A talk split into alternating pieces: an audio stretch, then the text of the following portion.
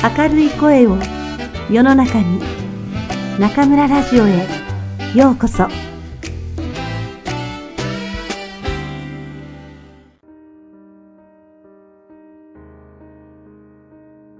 あなたに送る人生の薬箱。愛さなくてはいけない二つのこと。松浦弥太郎。第一章。二つのことを見つめよう。将来が不安なあなたに旅に出るとき驚くほど荷物の多い人がいます雨が降った時のための折りたたみ傘傘もさせないほどの嵐に備えてレインコート。履きやすい靴とレストランに行く時の靴は用意したけれど、もしも大雨が降った場合はブーツもいるだろうか。次から次へと想像を膨らませて、どんどん荷物を増やしていきます。大抵、それは楽しい想像ではありません。こんな風になったら困るな。こんなことがあったら嫌だな。起こってほしくない未来への想像をしていることが多いようです。これが旅行なら、外国でも国内でもしばらくの間荷物が重くなるだけですが、人生という生きていく上での旅であれば、いささか深刻です。心の荷物は形がないので、カバンは重くなりません。その代わり、毎日そのものがだんだん重たく自分の心にのしかかってきます。もしこうなったらどうしよう。未来に対する不安というのは厄介なもので、どんどん加速する上にブレーキがついていません。旅の荷物と違って雨が降るかもしれないと不安だから傘とブーツを用意するといったシンプルな対策を取ることもできません。当たり前の話ですが、未来というのは外国旅行よりもはるかに広大で、そこで起こるであろう出来事も様々なのですから。放っておけば不安はどんどん膨らみ、もうどうしようもない、どうすることもできない、と座り込んでしまうかもしれません。生きていく上での旅には、確実に安全で準備万端という荷造りはできないものですから、旅をすること自体をやめたくなるかもしれません。つまり、こうなったらどうしようと不安を膨らませ続けて、一人でじっと同じ場所にポツンと座っているようなことになりかねないのです。そうすると、寂しさが霧のように立ち込めてきて、ますます先が見えない状況になってしまいます。未来に対する不安と寂しさにとらわれる人は、先のことを考えすぎてしまう癖があるのだと僕は思います。これで明日は大丈夫だろうかこのままでは来年ダメになってしまうのではないか自分の将来はどうなるのだろうもしもあなたも同じだったら、こういうふうに思ったらいいんじゃないかと僕が感じることが一つあります。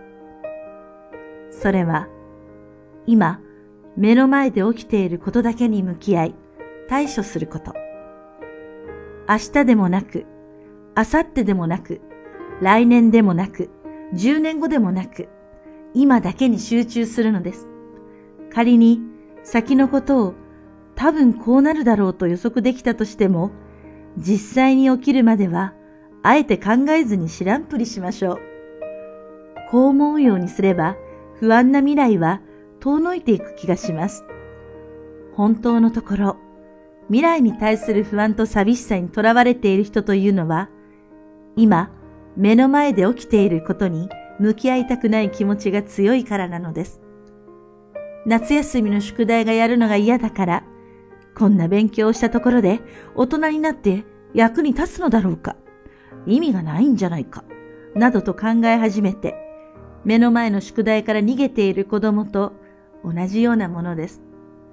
未来に対する不安と寂しさにとらわれる人が子供のように愚かだと言いたいわけではありません。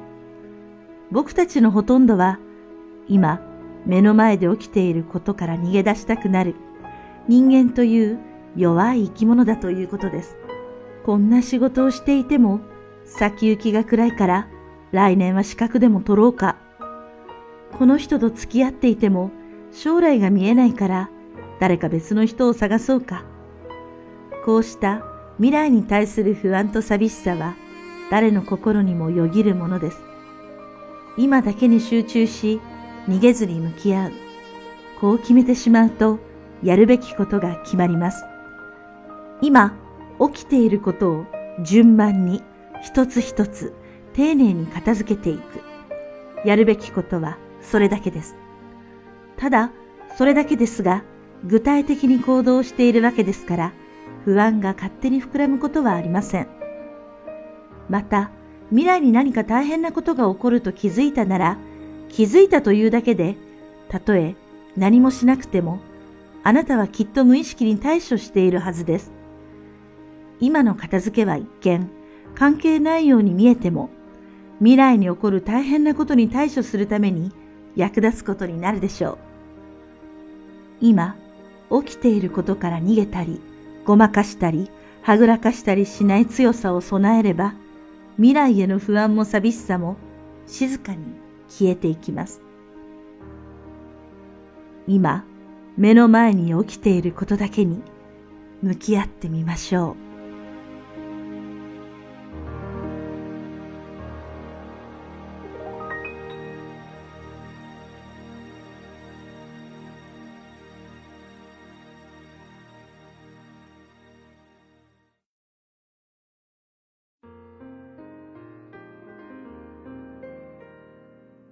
皆さんこんばんは。今夜も中村ラジオへようこそ。私は当ラジオ局のディスクジョッキー、中村です。新年快乐皆さん、春節、明けましておめでとうございます。毎年春節は日本で過ごしていましたが、猫ちゃんがお家にいらっしゃるため、中村は今年、ここ武漢の自分の部屋で春節を迎えております。くんくんは今頃師匠のお家で美味しいものをたっぷり食べている頃かなそれともお年頃のくんくん、おばあちゃんや親戚の皆さんに結婚のことをあれこれ言われているのかな さて、前回に引き続きお送りするのは中村くんくんにんにんの日本女三人旅その2です。私のウェイボーの日本レポート2017 18をどうぞご覧ください。1枚目で何か分かった人は、なかなかのビール通ですね。そうです。キリンビール横浜工場。東京と横浜の中間にある京急線生麦駅から徒歩10分。ビール工場がある町の名前が生麦というのもなんだか面白いですね。こちらはガイドさんが一つ一つ丁寧に説明してくれ、わかりやすい映像もあるので、外国人の方にでも理解可能だと思います。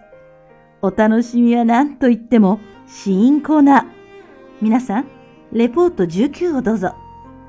ここ横浜工場で作った出来たての生ビール3種類を3杯飲むことができます。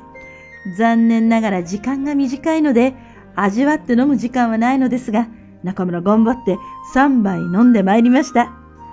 途中でガイドのお姉さんが美味しいビールの継ぎ方を実演してくれましたが、さすがプロ、グラスを見ないで高い位置から見事にビールを注いでいきます。紹介してくれたサンド継ぎをすると、グラスの縁から1センチ近い高さの綺麗な泡が立つので驚きました。試飲の後はお土産コーナーでキリンビールにちなんだお土産を買いました。ついつい何でも欲しくなって買っちゃうんですけど、運ぶのも一苦労。冷静なくんくんに止められました。工場見学の後は、お待ちかねの昼食タイム。地ビール6種類を飲み比べ、色といい、お味といい、いい感じ。7枚目は、ずっと食べたかった大好物のソーセージ。これぞドイツ本場の味って感じで美味しくいただきました。この横浜工場にはもう一軒バーベキューが売りのレストランがあるそうで、これはまた次回行かなければなりませんね。食後は港未来線に乗って中華街に向かいました。横浜といえば中華街。今回は通りを通っただけでしたが、次回はくんくんたちに本場の中華を食べさせてあげたいですね。中華街から海に向かって歩いていくと、だんだん雰囲気が変わってきます。空を飛ぶ鳥もカモメになり、海を進む船の汽笛が聞こえてきます。日本レポート20の4、5、6枚目の写真をご覧ください。ここは大桟橋。ドラマの撮影でもよく使われる素敵な場所です。空がだんだんと水色から杏水色になり、そしてその色がさらに濃い色に変わっていくのがよくわかります。5枚目の写真。ビルとビルの間の空間をよくご覧ください。どこかで見た形。そう、富士山です。この美しい姿を写そうと、たくさんの人がこの角度から写真を撮っていました。ここからおしゃれな観光バスに乗って赤レンガ倉庫に行きました。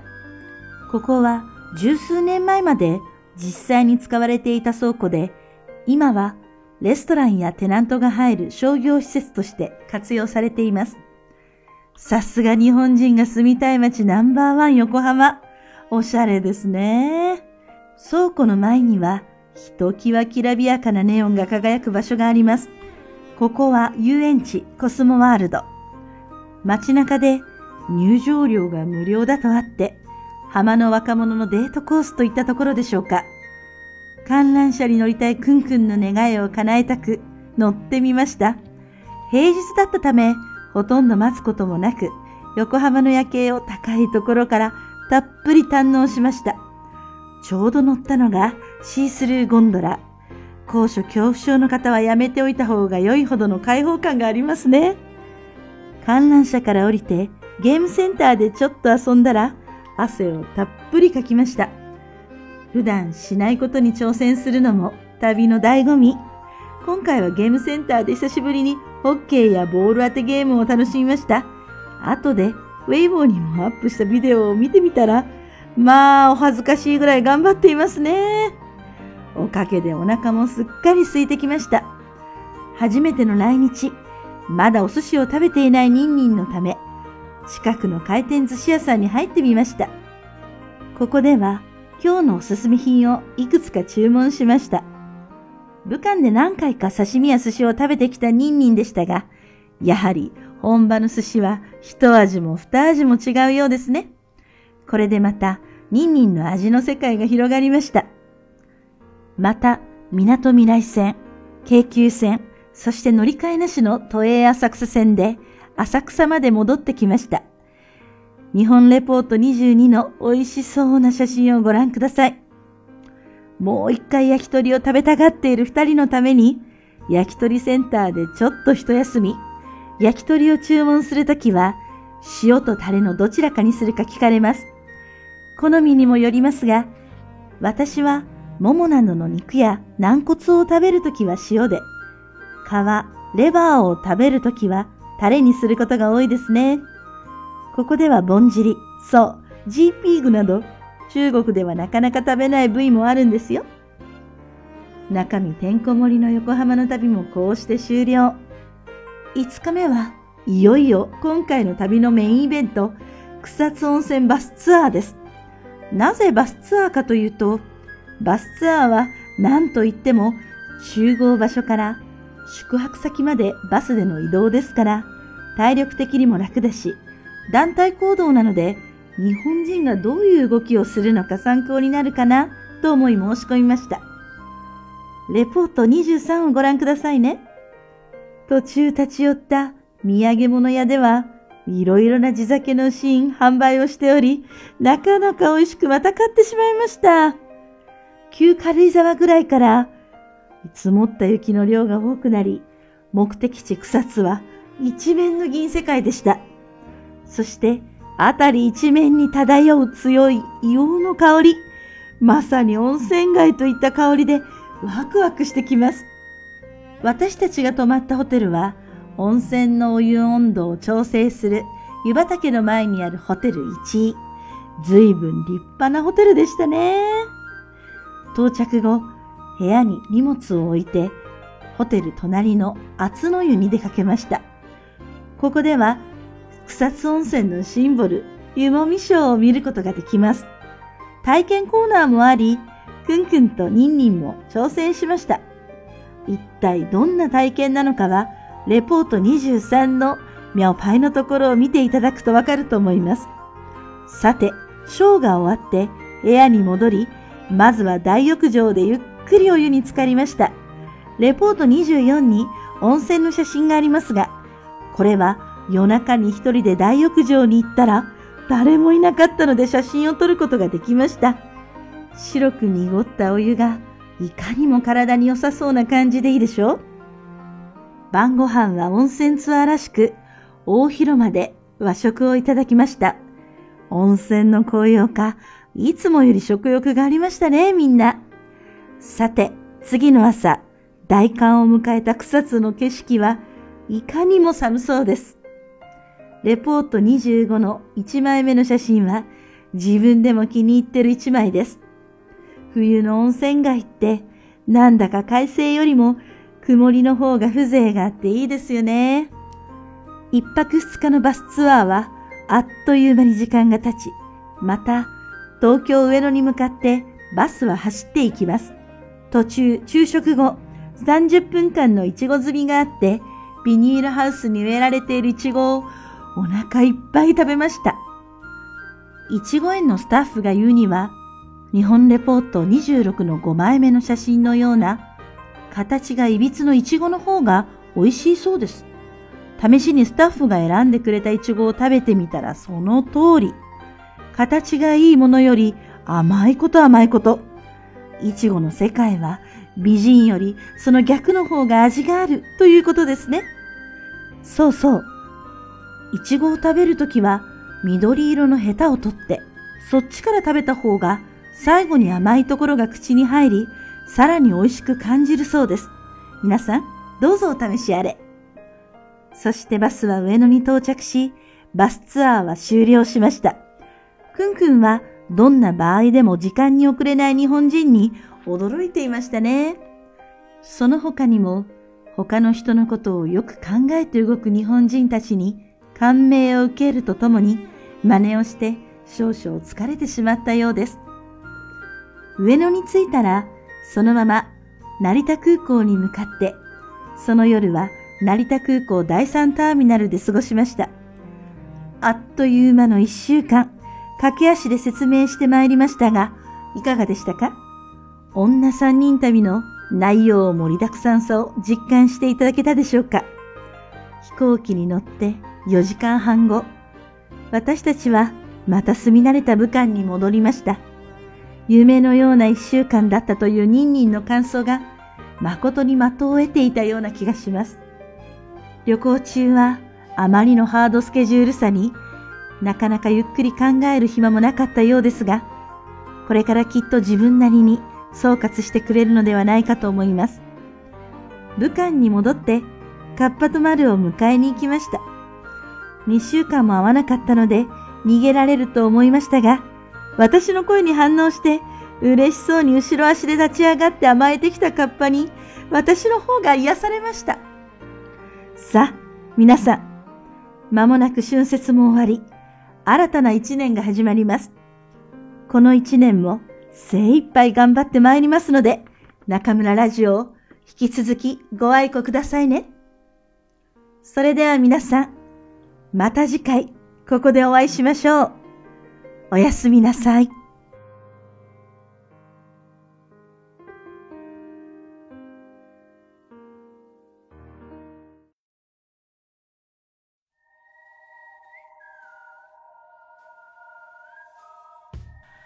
ちゃんのおまけコーナー。皆さん、こんばんは。くんちゃんのおまけコーナーへようこそ。大家好，我是中村电台的制作担当困困，欢迎来到 Market Corner。首先与中村老师一起祝大家新年快乐，鸡年大吉。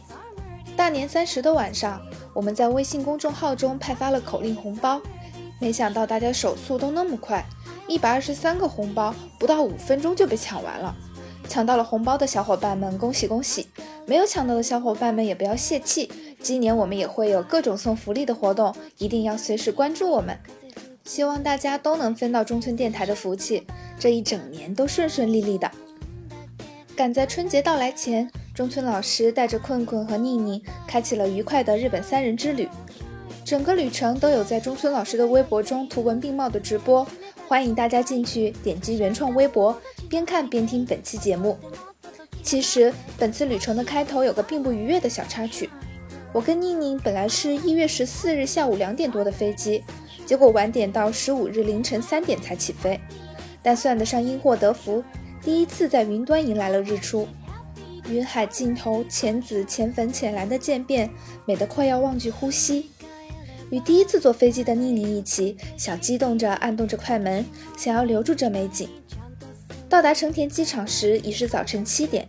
入国审查结束后，我们在机场车站工作人员的帮助下，顺利买好票，乘上了开往上野站的电车。在上野站的检票口，就看到了等着我们俩的中村老师及老师的朋友阿亚桑。然后，我们就正式开始了这次三个人的旅程。本次旅程以东京为主，虽然困困已经来过好几次了，但还是觉得东京真的逛不腻。这次我们的足迹遍布了庄严肃穆的明治神宫、时尚热闹的元素、宅男圣地秋叶原、段月忠老师日本侨报社的事务所、帅哥美女遍地的立教大学、无比美丽的天空树、各种小铺子汇集的河与桥，还有人声鼎沸的浅草寺。接着，我们转战横滨，参加了麒麟啤酒工厂的免费见学试饮活动，见识了有名的中华街。还时隔不知道多少年的乘坐了摩天轮，俯瞰了整个横滨的夜景。压轴的是两天一夜的草津温泉之旅，果然冬季绝不能少了温泉。虽然去过了别府温泉和箱根温泉，但像草津这样被雪景围绕着的露天温泉还是头一次。各种美妙真的是不泡不知道啊！推荐大家有机会一定要去体验一下。除了美景，自然还有不得不提的美食。本次旅程也承蒙多方关照，首先感谢中村老师的朋友阿亚桑用全蟹大餐为我们接风洗尘，接着要感谢老师曾经的学生优桑特意为我们订了四十六楼的餐位，让我们能够一边欣赏美丽的东京夜景，一边享受日本的美食美酒。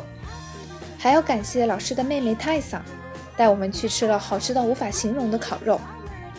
除此之外，还有寿司、荞麦面。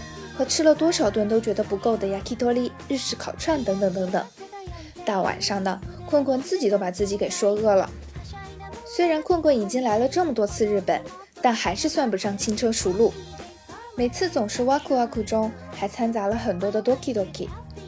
在越来越深入的学习日语这门语言的同时，也越来越深入的接触到日本的文化以及日本人的行为方式。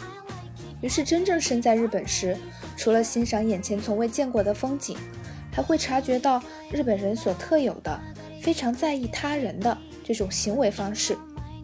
比如进出电梯都帮先下后上的人按开门按钮，不要不打招呼就从观众面前穿过，在巴士上将座椅靠背往后倒时，要先跟后面的人道歉，在电车上为了不撞到别人，要将包抱在胸前。无论站在哪里，都要时刻注意自己有没有挡住周围的人等等。